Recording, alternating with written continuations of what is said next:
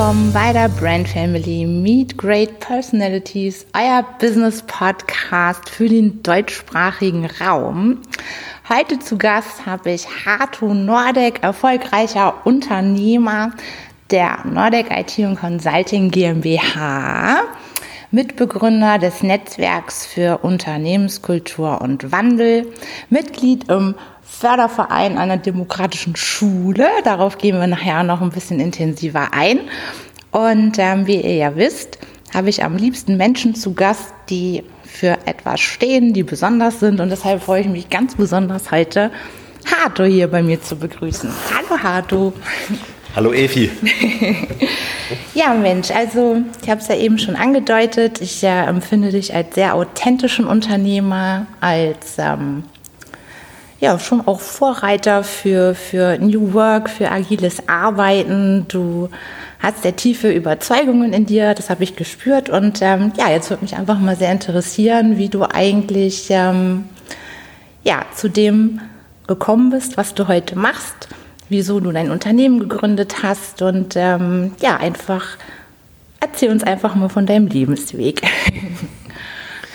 ja.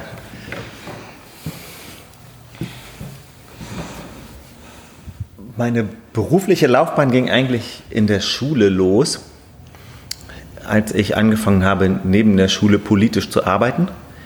Da habe ich mich engagiert in der Schülerinnenaktion Umwelt das war sehr nett. Wir haben stadtweit in Göttingen schulübergreifende Demonstrationen organisiert für Umweltthemen.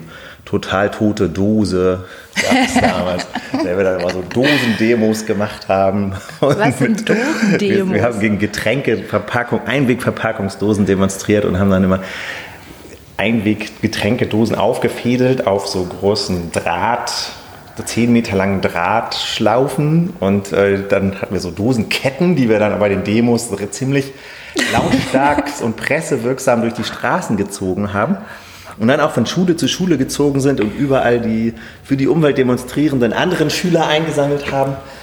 Und äh, das war eigentlich das erste Mal, dass ich mich so übergreifend vernetzt habe mit anderen Aktiven damals. Und äh, mit denen habe ich dann auch gemeinsam in Göttingen damals die Jugendumweltwerkstatt gegründet, das Jugendumweltbüro Göttingen. Das war eine Projektwerkstatt, in der äh, das ist eigentlich ein super modernes Konzept, in der Leute Projekte durchführen konnten. Du könntest, mhm. Wir haben die Infrastruktur bereitgestellt mit Hilfe von Fördermitteln für Jugend, Umweltarbeit damals, so wie UND und Naturschutzjugend. Das hatten wir so zusammengeführt in Göttingen und dann eigene selbstorganisierte, selbstverwaltete Strukturen gegründet, haben im Grunde die Verbände, die Umweltverbände, die Jugendverbände gekapert, haben unsere eigenen Strukturen an, diesen, an deren Stelle gesetzt und dann in eigenverantwortlichen Strukturen dort Infrastruktur geschaffen. Wie alt warst du da? 16. 16? Ja. okay, das heißt, es war quasi ein Gegenpol zu deiner Erfahrung, die du selber auch in der Schule gesammelt hast? Oder wie bist du dahin gekommen, dass du gesagt hast, du möchtest da... Das war sicherlich auch ein Ausbrechen aus den engen Strukturen, die der Schulunterricht so vorgegeben hat. Schule war für mich nicht nur doof. Ich habe auch schöne Sachen erlebt, wie Theater AG und, und andere Initiativen. Da war viel möglich an der Schule bei uns. Trotzdem ähm, muss ich auch im Nachhinein sagen, ist es einfach unvorstellbar, 13 Jahre lang so dermaßen fremdbestimmt zu leben und dass wir das alle als verhältnismäßig normal empfinden, ist noch viel unvorstellbarer. Denn normal ist das überhaupt nicht, dass man äh, Unterricht mitmacht, 13 Jahre als Pflicht, wo man nicht raus darf, wo man wo andere entscheiden, was gelernt wird, wie gelernt wird, man dem Frontalunterricht und der Macht des Lehrers oder der Lehrerin ausgesetzt ist, das ist Freiheitsberaubung. also, und, und genauso wird es auch von vielen Schülern empfunden. Deshalb, äh, was weiß ich, unser Lieblingssong damals, äh, We don't need no education oder sowas. So, das, ist ja, das hat ja irgendwie schon auch viel äh, den Zeitgeist getroffen. Das, das gab ja viel Widerstand dagegen und man hat ja auch das Gefühl gehabt, irgendwas stimmt da nicht und wir müssen daraus ausbrechen. Und wenn man sich das mal rational überlegt, auch aus heutiger Perspektive, dann ist das total gesund, daraus ausbrechen zu wollen. Weil das ist eine Form von Fremdbestimmung, die überhaupt nicht menschengemäß ist. Und ein Unding, dass sowas in unserer Zeit als normal angesehen wird. Was denkst du, welche Folgen diese Fremdbestimmung auf unsere Kinder, Jugendliche oder auch auf dich selbst gehabt hat? Für mich selbst hat das bedeutet, dass ich sehr, sehr lange gebraucht habe, um, um für mich rauszukriegen, was ich eigentlich will, um mich von dieser Fremdbestimmung zu lösen und auch wieder in die Lage zu kommen, das auch zu tun, was ich selber wirklich will. Mhm. Das ist, ich würde sagen, in dem Prozess bin ich immer noch dabei, zu akzeptieren, dass es völlig okay ist, das zu tun, was ich will, was für mich gut ist, das überhaupt erstmal festzustellen, was ich will und dann auch noch zu sagen, ich darf das auch. Das sind zwei so dermaßen große Schritte, weil die uns systematisch abtrainiert worden sind an der Schule. Und äh, ja, wo, wo es als normal definiert war, dort fremdbestimmt zu leben und zu arbeiten und zu lernen, was aber eigentlich gar nicht normal ist.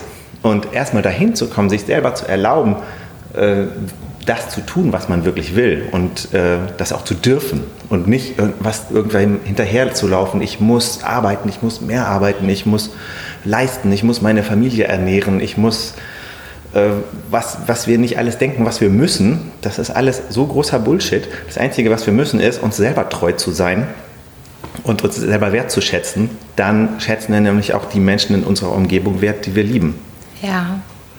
Ist denn diese Überzeugung oder auch diese Erfahrung dann auch ein Mitgrund gewesen, dich mit einer alternativen Schulform durch deine Mitgliedschaft in einem Förderverein für diese demokratische Schule dann auch zu engagieren. Kannst du uns kurz ein bisschen was über dieses Konzept erzählen, was das ist und ähm, was dein Part auch darin war, dieses Projekt zu unterstützen? Das war mit Sicherheit ein Mitgrund. Es war für mich immer klar, dass meine Kinder nicht auf eine staatliche Regelschule gehen können. Mhm. Und da mein Sohn auch etwas speziell ist in seiner Entwicklung, war für mich und wir sehr schlechte Erfahrungen im Kindergarten gemacht haben, war sehr früh klar für mich, ich werde das auf keinen Fall versuchen an der Regelschule. Mhm. Wir werden uns frühzeitig bemühen, Alternativen zu finden. Und dann hatten wir das Glück, dass wir eine Initiative zur Gründung einer demokratischen Schule gefunden haben, die seit mehreren Jahren versucht haben, die Schule zu gründen. Mhm. Das war also quasi das Lehrerteam, die pädagogisch sehr, sehr weit waren in ihren Werten und Idealen, was Selbstbestimmung der Kinder angeht, was äh, freies Lernen angeht. Und äh, auch bereits viele Erfolge hatten, hatten bereits eine Schulgenehmigung vom Schulministerium in Schleswig-Holstein also durften die Schule eröffnen. Es haperte lediglich an so ein paar organisatorischen Dingen, zum Beispiel ein Schulgebäude finden.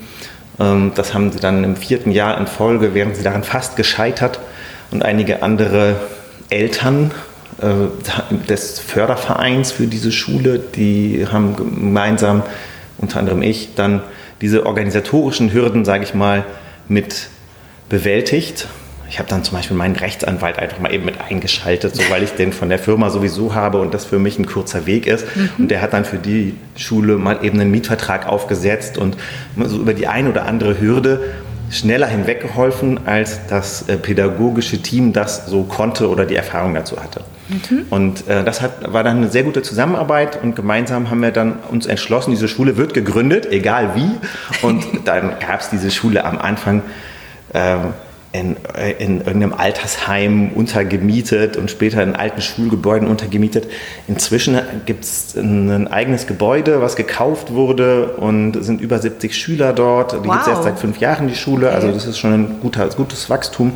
Und äh, Ziel sind 100 Schule, äh, 100 Schüler Die Schule orientiert sich an dem pädagogischen Konzept einer demokratischen Schule. Das gibt es seit über seit 100 Jahren. Die äh, sehr berühmt ist zum Beispiel die Sudbury Valley School in den USA von Daniel Greenberg gegründet. Das ist übrigens ein gutes Buch, was äh, ich auch empfehlen könnte. Daniel Greenberg, Endlich frei heißt das. Da berichtet er Erfahrungen aus seiner äh, Gründung der demokratischen Schule in den USA. Packen wir in die Show Notes für euch nachher. ja. Und ähm, ja, die haben seit 40 Jahren Erfahrung mit diesem Konzept. In England gibt es eine Schule von A.S. Neil, Summerhill, ist auch sehr berühmt, auch in der pädagogischen Szene in den 70er Jahren viel diskutiert und so weiter, teilweise auch missverstanden worden, aber auch ein gut, sehr gutes Vorbild äh, seit über 100 Jahren. Und äh, die arbeiten völlig anders, als wir das von Regelschulen kennen. Im ersten Moment kommt einem das total absurd vor, total verrückt, aber wenn man darüber nachdenkt, dann stellt man eher fest, dass das Regelschulkonzept ziemlich verrückt ist. In den demokratischen Schulen können Kinder tatsächlich komplett selber entscheiden, was sie wann und wie lernen. Komplett frei. Komplett. Überhaupt keine Regel. Das ist ein Trugschluss. Genauso wie es oft ein Trugschluss ist, agile Methoden wären völlig regelfrei. Das ist nämlich genau das Gegenteil. Es gibt ein hohes Maß an Disziplin und auch ein hohes Maß an Regeln. An der demokratischen Schule heißt das, die Schüler geben sich die Regeln selber. Aber die Regeln, die sie sich geben, die sind sehr verbindlich und sehr streng teilweise. Die definieren diese Regeln aber völlig selbstbestimmt. Das heißt, ein Lehrer hat das, oder ein Lehrbegleiter nennen die meisten sich, hat das gleiche Stimmrecht wie eine Schülerin oder Schüler. Und auch die Erstklässler, die Sechsjährigen oder Fünfjährigen oder wie alt sie sind, wenn sie eingeschult werden, die haben volles Stimmrecht, um ihre eigenen Interessen dort zu vertreten auf den Schulversammlungen. Und haben auch das Recht, Schulversammlungen einzuberufen, Vorschläge zu machen. Äh, Und es entsteht dann mit der Zeit ein Regelwerk, in dem die Schüler das Miteinander leben und lernen organisieren. Da sind dann manchmal absurde Regeln drin, wie es darf kein blaues Fahrrad im Flur stehen. ähm, ähm, manchmal wird, machen die Regeln aber auch total viel Sinn. Nämlich, hier ist eine Ruhezone, da darf vor 10 Uhr kein, sich nicht gekloppt werden, kein lauter Krach sein, weil da möchten wir morgens hier unseren Ruhekreis haben und nicht gestört werden. Oder in dem Raum werden, werden keine, naja, das klingt jetzt ein bisschen wild, aber da, da stehen Computer, da, da darf nichts umhergeworfen werden oder sowas. Ne? Auf der anderen Seite gibt es einen Toberaum, wo die Kinder sich kloppen. Und das, und das entwickeln die Kinder alles selbst, diese Gedanken und diese Idee von, das wäre für unser Miteinander gut. Also da gibt es keinen Input von außen, das wird selbst sich erarbeitet, akzeptiert, wertgeschätzt, die Erfahrung gemacht und gegebenenfalls abgeschafft, falls es doch keinen Sinn hat. Meiner Wahrnehmung nach geben die Lernbegleiter da schon auch einen konstruktiven, einen sehr konstruktiven Input aufgrund ihrer Erfahrung und steuern ihre Ideen bei. Aber die Schüler sind schon ganz maßgeblich an den Lösungsfindungen beteiligt, auch an den Lösungsvorschlägen und an der Entwicklung der Struktur und vor allem an der Entscheidung, wie es im Endeffekt gemacht werden soll. Also im Grunde genommen eine Schulform, die auf das, wir sind ja nun mal gerade in der Transformation, Unternehmenskulturen verändern sich, Führungsstrukturen verändern sich, Anforderungen an die Mitarbeiter verändern sich. Also eigentlich eine Schulform, die Kinder und Jugendliche auf das, was sie jetzt erwarten wird in der Zukunft, wo wir darauf hinarbeiten, ähm, mehr gerecht wird, richtig? Glaubst du, dass diese Schulform unsere Kinder und Jugendlichen jetzt in, oder dass es viel zeitgemäßer ist und auch wichtig ist, sie in so einer Schulform auf die Anforderungen, die sie erwarten im Zeitalter New Work, Veränderungen von Unternehmenskulturen, Führungsstrukturen, dass sie auch in so eine Schulform gehen müssen. Weil wenn ich fremdbestimmt bin und keine Eigenverantwortung übernehmen kann und das gar nicht lerne, dann ist das ja wahnsinnig schwierig, sich zurechtzufinden ne, in den neuen Anforderungen. Ja, das ist ja auch das, was wir in den Projekten immer wieder sehen, dass die Anforderungen an Kulturwandel die, die größten Hürden sind.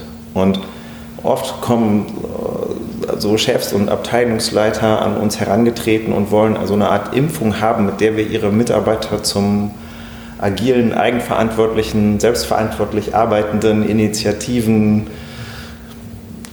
neuen Mitarbeiter machen. Das geht aber nicht, wenn du 13 Jahre Schulerfahrung hinter dir hast und dann hinterher 25 Jahre Arbeitserfahrung, bei dem unter Umständen auch jede Idee, die jenseits des Rahmens lag oder die dem Chef nicht ganz gepasst hat, auch niedergebügelt wurde. Also wir sind einfach viele Mitarbeiter in so einem Konzern, die sind seit 40 Jahren konditioniert, genau das nicht zu tun. Ja. Und jetzt findet hier ein Paradigmenwechsel statt und äh, es werden völlig neue Anforderungen gestellt, auch an Menschen, die über 50 sind und äh, ihr Leben lang anders gearbeitet haben. Manche blühen auf, andere fühlen sich total überfordert und werden auch, auch manche 20-Jährigen werden meines Erachtens den Rest ihres Lebens nicht mehr zum idealen, selbstverantwortlichen Mitarbeiter werden und werden auch Strukturen brauchen und suchen, in denen sie eine starke Führung haben, um ihr volles Potenzial entfalten zu können. Ich finde, das ist ein ganz schöner Bogen. Ich muss noch mal einmal zurück. Du hast gesagt, wenn du Anfragen bekommst, ne? Hast jetzt auch ein bisschen erzählt, wo du herkommst. Wir haben immer die, äh, auch diese private Engagement äh, schon erzählt. Du bist aber ja in allererster Linie ja auch Unternehmer und äh, Geschäftsführer ein oder deines äh, ja, im Ursprung ja Softwareentwicklungsunternehmens. Im Moment gerade ja auch in der Umbruchphase und äh, Veränderungsphase. Mich würde total interessieren, auch wie du dahin, warum bist du überhaupt Unternehmer geworden? Du bist in der Softwareentwicklung, du bist also von von ganz früh ja jetzt auch dabei, auch dieses agile Arbeiten auch selber zu kennen, gelebt zu haben und bekommst heute Anfragen, dabei zu unterstützen, Unternehmenskultur zu verändern. Magst du da mal so ein bisschen die Historie erzählen, damit wir uns das vorstellen können? Ja, gerne. Ich möchte noch einmal kurz auf die Schule zurück eingehen, weil wenn man das so stehen lässt, dann fragen sich viele Leute, ob das nicht eine total chaotische Schule ist und die Kinder da überhaupt irgendwas lernen. Finde ich gut, ja. Und ähm, das Interessante ist, die Kinder, die Menschen lernen dort anders als in anderen Schulen. Mhm. Und das, das, das, erfordert auch viel Vertrauen in die Kinder, in die eigenen Kinder bei mir auch, äh, dass sie das lernen.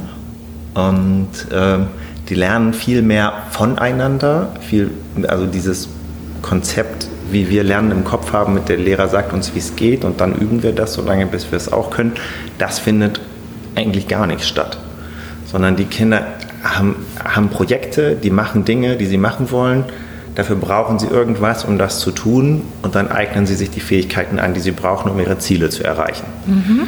Und die Fähigkeiten aneignen da kann man davon ausgehen, dass unsere Kulturtechniken wie Lesen, Schreiben, Rechnen auf jeden Fall irgendwann dazugehören.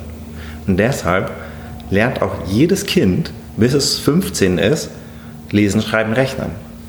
Das sind Kulturtechniken, die du in unserer Gesellschaft brauchst, um damit deine Ziele erreichen zu können, die du normalerweise hier in der Gesellschaft hast.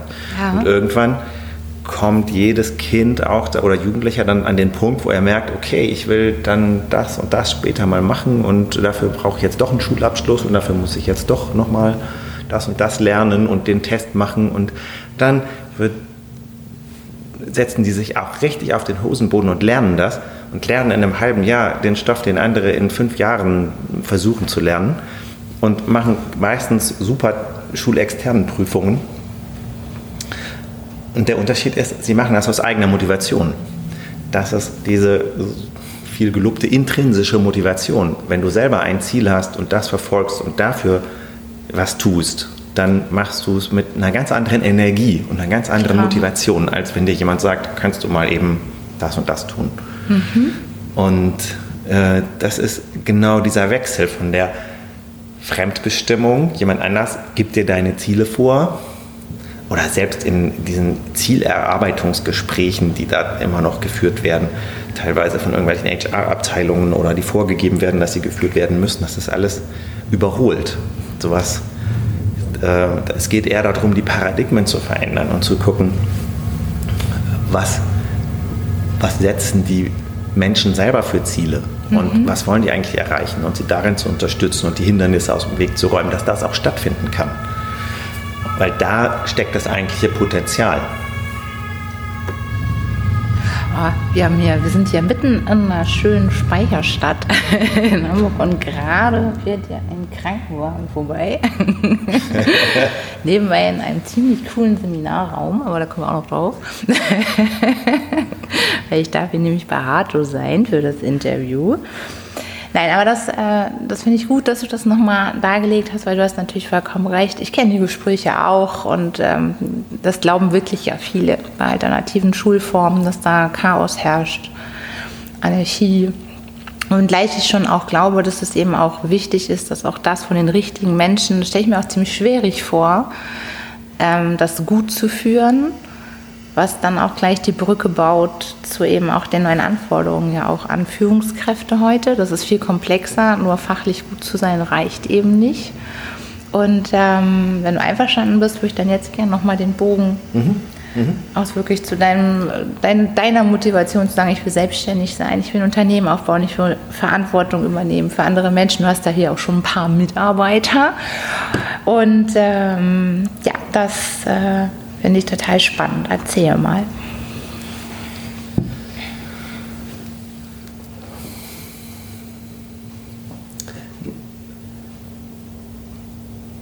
Als ich mich selbstständig gemacht habe, war meine erste Motivation erstmal, ich will weniger arbeiten. Da haben mich alles schon mal für total verrückt erklärt, weil sie gesagt haben, so, äh, nee, wenn du selbstständig bist, dann arbeitest du mehr als vorher. Und ähm, ich habe immer gesagt, das kann gar nicht sein. Ich, mehr als vorher geht gar nicht. Ich habe als Abteilungsleiter in einer Agentur gearbeitet und da herrschten andere Regeln. Mhm. Und ähm, das finde ich auch nicht schlimm rückblickend. Ich habe sehr, sehr viel gemacht. Ich habe sehr viel gelernt in der Zeit. Ähm, aber als mein erster Sohn geboren wurde, wollte ich mehr Freiheiten haben, auch selber zu entscheiden, was ich wann und wie mache. Und ähm, habe mich dann selbstständig gemacht und also ich kann auch sagen, es, hat, es, es ist aufgegangen. Nach wie vor arbeite ich deutlich weniger als früher als Angestellter. Echt? Definitiv. Das ist der Knaller, die Aussage. okay. Ich würde sagen, ich bin jetzt so auf dem Normalmaß, was man als Angestellter arbeiten sollte. Ja. 40 Stunden, manchmal vielleicht ein bisschen drüber. Das ist äh, vielleicht auch 45 oder sowas. Aber ähm, ich bin freier, ich bin flexibler, ich kann mir das selber einteilen. Mhm. Dann war für mich, ich war dann als Freelancer unterwegs und habe relativ schnell gemerkt, das bringt erstens bringt total Spaß, ist super, aber ich bin alleine. Das war für mich ein richtiger Schock, den ich so vorher nicht so klar war, dass mir das sozial unglaublich fehlen würde, nicht mehr eingebunden zu sein in dem Team und in der Organisation. Mhm. Ich war natürlich als Berater bei meinen Kunden dort auch immer mit eingebunden in die Teams, aber halt immer extern. Ja. Und an bestimmten Punkten durfte ich dann auch nicht dabei sein oder mitentscheiden, wenn es eben gerade wenn es um Organisationsentwicklung ging zum Beispiel. Mhm. Und äh, deshalb war für mich dann so nach zwei Jahren spätestens klar, entweder muss ich mir jetzt ein sehr gutes Netzwerk suchen von gleichgesinnten äh, Beratern, mit denen ich gemeinsam unterwegs bin, oder ich stelle Leute ein und schaffe mir mein eigenes Team. Und dann war es eher Zufall, dass es auf den zweiten Weg hinausgelaufen ist und ich angefangen habe, Leute einzustellen, die mich unterstützt haben. Und ähm, das ist ja eigentlich der erste oder die Phase ist ja letztlich eine der heikelsten. Ne? Also ich meine, du hast deine Einnahme und jetzt die richtigen Menschen für die Einstellung zu finden, die dann auch in der Lage sind, dein Wachstum oder dein Geschäft dann auch eben auf de, oder in der Qualität auch auszuliefern. Hast du da auf irgendwas Besonderes geachtet bei den ersten Einstellungen oder hast du einfach erstmal gemacht und Glück gehabt oder hast da ein gutes Gefühl? Hast du da so einen Tipp für? Ich habe haufenweise Fehler gemacht. Sehr hab, gut. ich habe erstmal äh, also ein Problem war, ich bin halt selber sehr tolerant mhm. und kann mit vielen Menschen gut umgehen und bin sehr integrativ und habe dann auch und was auch oft eine Stärke ist, weil ich dann ich sehe dann die Stärken von Menschen und, und kann mit denen gemeinsam dann dahin arbeiten, dass die Stärken mehr zum Tragen kommen. Das waren aber nicht immer Menschen, die die gleichen Qualifikationen hatten wie ich, nämlich mhm. total integrativ zu sein, total kommunikativ zu sein, total tolerant zu sein, sondern das waren auch Leute, die genau das Gegenteil waren. Also ein bisschen, vielleicht ein bisschen nerdig, ein bisschen äh, sonderbar, vielleicht nicht so kommunikativ. Ich konnte die integrieren. Das Problem war, dass meine Kunden, die es gewohnt waren, mit mir als total kommunikativen, integrativen Berater zusammenzuarbeiten, total erschrocken waren, wenn ich ihnen meine Mitarbeiter vorgestellt habe. Zumindest manche, sag ich mal. Also ich kann es jetzt auch nicht pauschalisieren auf alle, aber es wäre auch jetzt fies meinen Mitarbeitern gegenüber. Ähm, aber es, da, da muss ich sagen, die ersten Jahre habe ich da eben, würde ich sagen, vor allem diesen Fehler gemacht, dass ich Leute eingestellt habe, die zwar zu mir passen, aber ja. nicht zu meinen Kunden kompatibel sind. Ah, okay. Und ähm, dann hat das mich wieder sehr eingeschränkt in den, im Geschäft. Die konnte ich dann wieder nur in internen Projekten einsetzen, teilweise, aber nicht zum Kunden schicken. Und dann war ich wieder, war, hing wieder alles an mir. Und bis ich da so den Dreh gekriegt habe, wie ich auch mein, mein Geschäft entwickle, so dass es nicht alles an mir hängt, sondern mhm. ich eben genau die Ziele erreiche, die ich, die ich im Hinterkopf hatte, nämlich ein Geschäft aufzubauen, was auch unabhängig von mir funktioniert, wo ich mit Menschen gleichberechtigt zusammenarbeiten kann und ich wirklich ein Team habe, mit dem wir gemeinsam an Zielen arbeiten, das, äh, das hat eine ganze Weile gedauert, bis ich an dem Punkt war, dass ich äh, Leute einstellen konnte oder Leute eingestellt habe. Das hatte natürlich auch was mit der Finanzkraft des Unternehmens zu tun, die mit mir auf Augenhöhe waren mhm. und auf mhm. Augenhöhe sind. Das habe ich erst jetzt so seit ein paar Jahren, würde ich sagen, erreicht. Ich meine, manche haben sich auch sehr, sehr unglaublich stark entwickelt. Ähm, irgendwie Rainer, einer meiner ersten Mitarbeiter, die Fahrradkurier waren, bevor ich sie eingestellt habe. Und jetzt ist er als wirklich sehr, sehr guter, agiler Coach unterwegs und äh, berät Kunden und verdient mehr als ich im, am Tagessatz.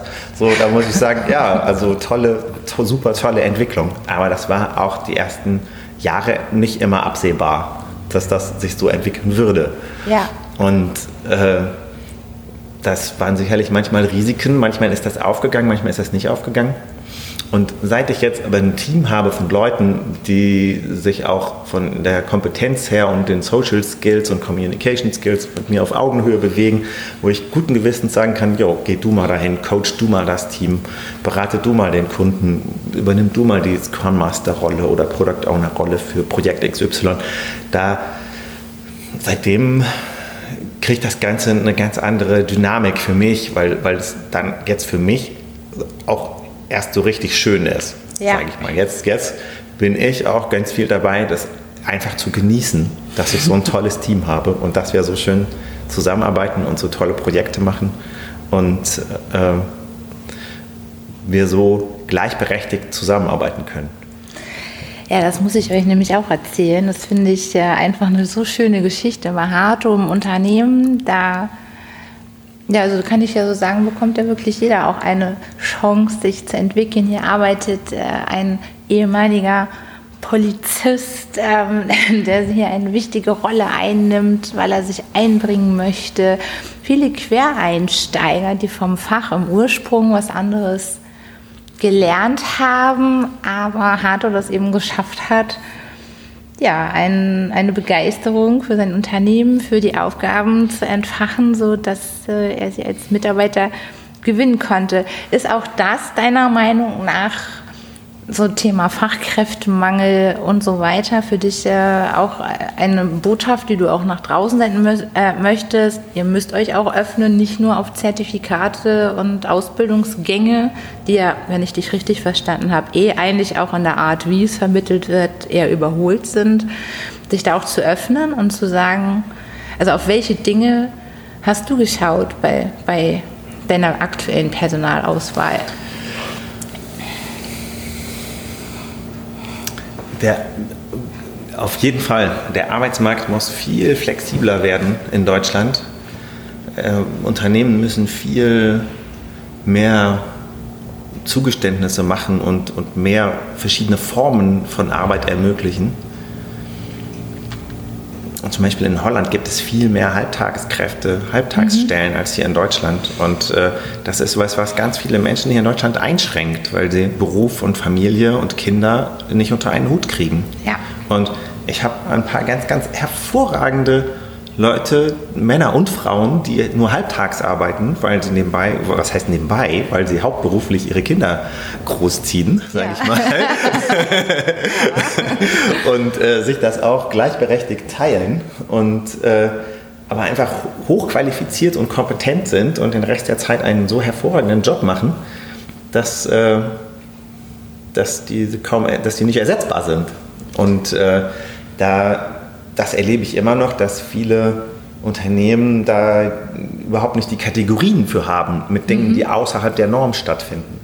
Und das ist, das ist das. Man muss auch außerhalb der Normen denken können und das zulassen können, um, um Ausnahmetalente zu integrieren, um vielleicht auch hochsensible Menschen zu integrieren oder Menschen, die, die eher inselbegabt sind, mit ihrer Spezialisierung dann auch einzubringen und, und ihre Spezialfähigkeiten nutzbar zu machen und trotzdem äh, auch damit umzugehen, dass andere Dinge vielleicht nicht perfekt sind. Ja. So, da, da müssen, und, und das, das sind viele soziale Themen, wo es auch um so eine Sozialkompetenz eines Unternehmens geht. Und Dafür muss man aber auch wieder die Menschen, die da arbeiten, stärken und ihnen diese Kompetenzen zugestehen und ihnen die Verantwortung geben dafür, Dinge so machen zu können, wie sie sie für richtig halten. Es hat wieder ganz viel mit Vertrauen zu tun. Genau ja. das Gleiche, was ich vorhin zu den eigenen Kindern gesagt habe. Ich habe Vertrauen, ich muss Vertrauen haben, dass meine Kinder das lernen, was sie in dieser Gesellschaft brauchen. Das stellt mich immer wieder vor harte Proben. Ja, das glaube ich. Aber äh, im Endeffekt bin ich bisher nicht enttäuscht worden. Sie lernen auch ganz viele Sachen ganz hervorragend. Und auch gerade Dinge, die ich für wertvoll halte, sowas eben wie Sozialkompetenz und Problemlösung und Projektarbeit, Teamarbeit. Und ähm,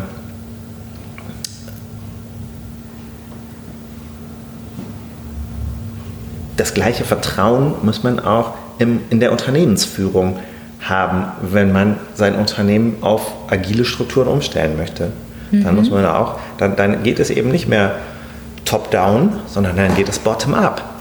Und wenn ich das Potenzial, wenn ich erkenne und akzeptiere, dass das Potenzial meines Unternehmens bei den Mitarbeitern liegt, weil da die Menschen sind, die die Arbeit machen, die die Erfahrung haben, die wissen, wie es geht, die vielleicht sogar dichter am Kunden sind, weil sie täglich mit denen zusammenarbeiten, die wissen, was der Markt braucht, weil sie mit den Kunden einen ganz engen Draht haben. Da steckt das Wissen. Und mhm. dieses Wissen muss in die strategischen und Lenkungsentscheidungen des Unternehmens einfließen. Wenn ich das Wissen nicht nutzbar mache, dann werde ich mich versteuern mit meinem Konzern oder Tanker oder was auch immer. Und äh, so geschehen bei Nokia, Riesenunternehmen mit 80.000 intelligenten Menschen. Warum fährt so ein Schiff gegen die Wand? Das äh, ist eigentlich nicht erklärlich, nicht erklärbar. Und das, wenn man da es hinkriegt, solche Unternehmen anders zu steuern. Dann kriegt man es vielleicht sogar hin, Unternehmen wieder von Menschen steuerbar zu machen, die im Moment gar nicht steuerbar sind. Also Unternehmen, die nicht steuerbar sind, weil sie mhm. sich jeglicher nationaler, nationalstaatlicher Kontrolle entzogen haben und äh, nur noch Gesetzen der Aktienmärkte gehorchen, aber nicht mehr Gesetzen der Vernunft oder der Ethik oder der Menschlichkeit. Das ist noch ein Aspekt, der in dieser ganzen neuen Arbeitsweltbewegung aus meiner Sicht viel zu wenig diskutiert wird, der eher so einen gesellschaftlichen Anteil daran hat. Mhm. Wo ich mich frage, ja, wie, wie steuern wir eigentlich diese Unternehmen, die da unsere Weltpolitik beherrschen im Moment oder unsere Welt und unsere Gesellschaft beherrschen? Wer tut das denn? Äh, Nationalstaaten sind es schon lange nicht mehr. Die einzige Chance, die ich da sehe, sind wirklich, dass, dass die unternehmensinternen Strukturen dahin kommen, den Menschen, die in diesen Unternehmen arbeiten, auch die Verantwortung zu übertragen. Dass, dass diese Unternehmen keine Selbstläufer sind, die quasi äh, nur aktienmarktgesteuert dahin existieren, sondern von den Menschen gelenkt werden, die da drin arbeiten. Und wie glaubst du, ist es möglich, in diese in nun eben doch ja schon seit so vielen Jahrzehnten bestehenden Strukturen in Unternehmen, die diese ja auch durchaus erfolgreich gemacht haben, das muss man ja auch so anerkennen, ähm, wie schaffe ich es, Ängste zum einen zu nehmen, zu sagen, wir probieren den neuen Weg, der ist auch erfolgreich. Ich wie, was sagst du einer Führungskraft, die sagt, toll, ich bin verantwortlich für die Ergebnisse, darf aber auch nicht mehr wirklich eingreifen, weil ich die Verantwortung doch abgebe, soll neben meiner fachlichen Kompetenz auch Psychologe sein. Was sagst du einer Führungskraft?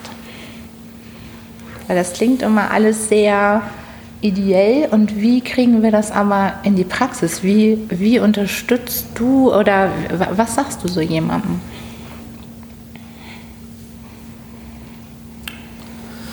Da gibt es natürlich immer ganz unterschiedliche Umfelder, in denen sowas stattfindet. Das ist halt die, die entscheidende Frage. Im Moment ähm, haben wir auch oft die Situation, dass Agilität von oben verordnet wird mhm. und unten die Menschen dann in ihren alten Strukturen stecken und in Checklisten abhaken müssen, wie viele ihrer Projekte schon agil sind. Dadurch wird dann, steht dann hinterher auf irgendeinem Reporting-Sheet, dass jetzt schon zu 86 Prozent agil gearbeitet wird. Wenn ich sowas sehe, dann wird mir immer ganz anders. Mhm. Und ähm, glaube, die Erfolgsrezept, und da, da sehe ich ganz viel Gefahr, dass im Moment viel alter Wein in neuen Schläuchen produziert wird. Und das ist auch der Grund, weshalb wir als Softwareunternehmen uns gerade anders orientieren, weil wir sagen, die IT-Abteilungen, die haben schon lange, die arbeiten schon lange agil. Mhm. Die können uns gerne auch noch als Berater zusätzlich einsetzen, aber da, wo die Probleme sind, das sind nicht die IT-Abteilungen, sondern die Organisationen drumherum, die jetzt erkennen, wir wollen das auch das, was die da machen, das ist der richtige Weg. Das, was die Softwareentwicklung uns seit zehn Jahren vormacht, Menschen die Verantwortung zu geben für das, was sie tun, das klingt vernünftig. Ne? Mhm. Das, das sollten wir mal machen. Und, aber keinen blassen Schimmer haben, wie sie da hinkommen sollen. Wie sie eine Organisation transformieren, wie sie Teams, die Arbeit in den Teams verändern. Und deshalb haben wir gesagt, wir, wir wollen in diese Prozesse rein und das mit begleiten, weil das ist genau das, was wir schon x-mal gemacht haben in zig Softwareentwicklungsabteilungen immer wieder, ja, wir wollen jetzt agil arbeiten, ja, wir fangen jetzt an mit Scrum, wir fangen jetzt an mit Kanban, vielleicht ist es doch nicht Scrum, wir ändern nochmal unseren methodischen Ansatz, wir machen was Neues, wir machen Scrumban und das ist, das machen wir seit zehn Jahren und im Moment ist dieses Wissen einfach total wichtig, dass es, dass es genutzt wird in den ganzen Fachabteilungen, die auch agil werden wollen. Mhm. Und ähm, ja, was gibt es für Erfolgsrezepte? Ich würde sagen, U-Boot-Projekte, also da, wo, wo es von außen noch nicht akzeptiert ist, da sind U-Boot-Projekte immer der beste Weg, was zu verändern. Also, Also hier für unter unsere dem Hörer, was ist ein was ist ein U-Boot-Projekt? U-Boot-Projekt? genau. Zu einfach unter verdeckter Hand sozusagen äh, schon agil zu arbeiten, mit dem Team intern agil arbeiten und nach außen dieselben Ergebnisse produzieren wie vorher. Idealerweise sogar bessere Ergebnisse. Ah, okay. Alle drumherum kriegen mit, oh, die reden viel, viel mehr miteinander vielleicht und die liefern auch die Kollegen drumherum, die werden mitkriegen, da wird jetzt anders gearbeitet. Die haben einen anderen Drive, die haben eine andere Motivation, denen macht die Arbeit Spaß, die äh, bewegen mehr als vorher, die liefern ständig neue Features aus, da passiert was. Und wenn man dann, dann kommt man dahin, dass man durch Erfolge und durch positiven, durch positive Motivation auch andere mitreißen kann.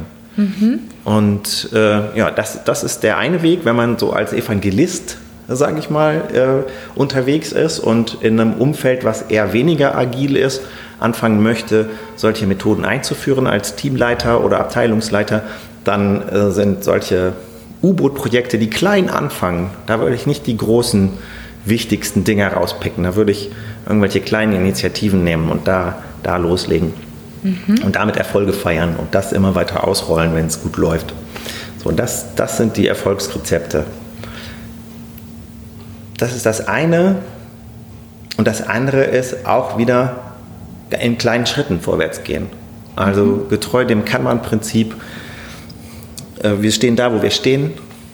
Und von dort aus im kontinuierlichen Verbesserungsprozess ganz kleine Schritte vorwärts gehen. Vorwärts voran. Und nicht sich groß was vornehmen, was man alles erreichen will. Das Rollout der agilen Prozesse, da- das wäre total das alte Denken. Es geht mehr darum, es ist ein viel größerer Schritt, wenn man es schafft, einen Verbesserungsprozess zu implementieren, der in ganz kurzen Iterationen ganz kleine Veränderungen hervorbringt. Und dann nimmt dieser Prozess auch die Menschen mit. Dann hast du nämlich Kulturwandel und Organisationswandel miteinander verknüpft. Und das ist das, was du brauchst. Du kannst keine Prozesse ausrollen gegen die Menschen, die 40 Jahre anders gearbeitet haben. Nein. Und äh, Kultur, klar, die wird auch von oben vorgelebt, also vorleben, ganz kleine Veränderungsschritte, aus dem Team die Veränderungsschritte abholen, die Leute selber aktivieren, dass sie selber merken, sie können was verändern, sie dürfen was verändern. Da geht's los. Und wenn man diesen Kulturwandel hinkriegt, eine andere Fehlerkultur, Fehler melden, belohnen, zum Beispiel Fehler eingestehen, belohnen, sowas kann dann langfristig die ganze Organisation verändern. Ist das dann auch der Grund, dass du ein Netzwerk gegründet hast für Unternehmens- und Kulturwandel? Du hast jetzt ja beschrieben deine Erfahrungen aus der Softwareentwicklung und ähm, hast jetzt eben viel auch von Menschen gesprochen. Und ähm, da braucht man dann ja auch unterschiedliche Kompetenzen, weil das äh, Netzwerk für Unternehmenskultur und Wandel beinhaltet ja viele Kompetenzen, richtig? Das ist ein Zusammenschluss von Trainern, Coaches und Unternehmen im Trainingsbereich, die mm, in diesem Bereich arbeiten und insbesondere auch nochmal äh, Trainer, die keinen IT-Schwerpunkt haben, Psychologen, Teamentwickler, Mediatoren, auch äh, Finanzer, weil wir gesagt haben, wenn Unternehmensveränderung, dann muss es ganzheitlich geschehen, dann müssen eben alle Unternehmensbereiche auch berücksichtigt sein. Und die Idee ist, dass wir mit dem Netzwerk für Unternehmenskultur und Wandel eine ganzheitliche Unternehmensberatung abdecken können, Ja. um solche Kulturveränderungen auch nachhaltig umsetzen zu können und begleiten zu können.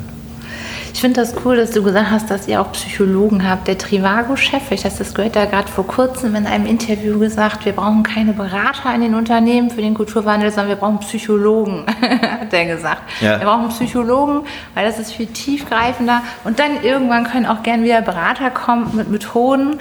Ähm, hast du deshalb auch gesagt, in, in unserem Netzwerk gehören auch wirklich Psychologen rein. Kannst du das so bestätigen äh, und auch sagen, ja, sehe ich genauso. Da müssen Psychologen ran. Das ist so tiefgreifend, die Veränderung, die hier stattfindet, dass es einfach mit ein paar Methoden nicht, nicht gemacht ist. Ganz definitiv. Und äh, vielleicht als ein Beispiel äh, sage ich mal einfach nochmal was zu mir als Person. Ich mache im Moment nebenbei zwei größere Fortbildungen. Das eine ist, dass ich an der Fachhochschule ein Modul studiere zum Thema Rechnungswesen. Und das andere, dass ich berufsbegleitend eine Ausbildung zum Körpertherapeuten mache. Und das ist eben auch therapeutisches Wissen, wo es ganz viel um äh, Veränderungsprozesse erstmal von mir und dann auch von anderen Menschen geht. Und äh, das gehört für mich ganz eng zusammen. Also das Thema finde ich hochinteressant. Ich weiß aber, dass du jetzt um 16 Uhr einen Termin hast. aber ihr müsst das auch wissen, noch mit der Körperarbeit. Ich ähm, habe leider zwar noch nicht vollständig auch erste Erfahrungen damit sammeln können. Und ähm, deshalb wärst du einverstanden, Arthur, wenn wir am Donnerstag Teil 2 des Interviews machen. Ja, können wir ja? gerne machen. Mhm. Super. Dann geht es dann am Donnerstag weiter und ich schneide euch das zusammen. okay. Super.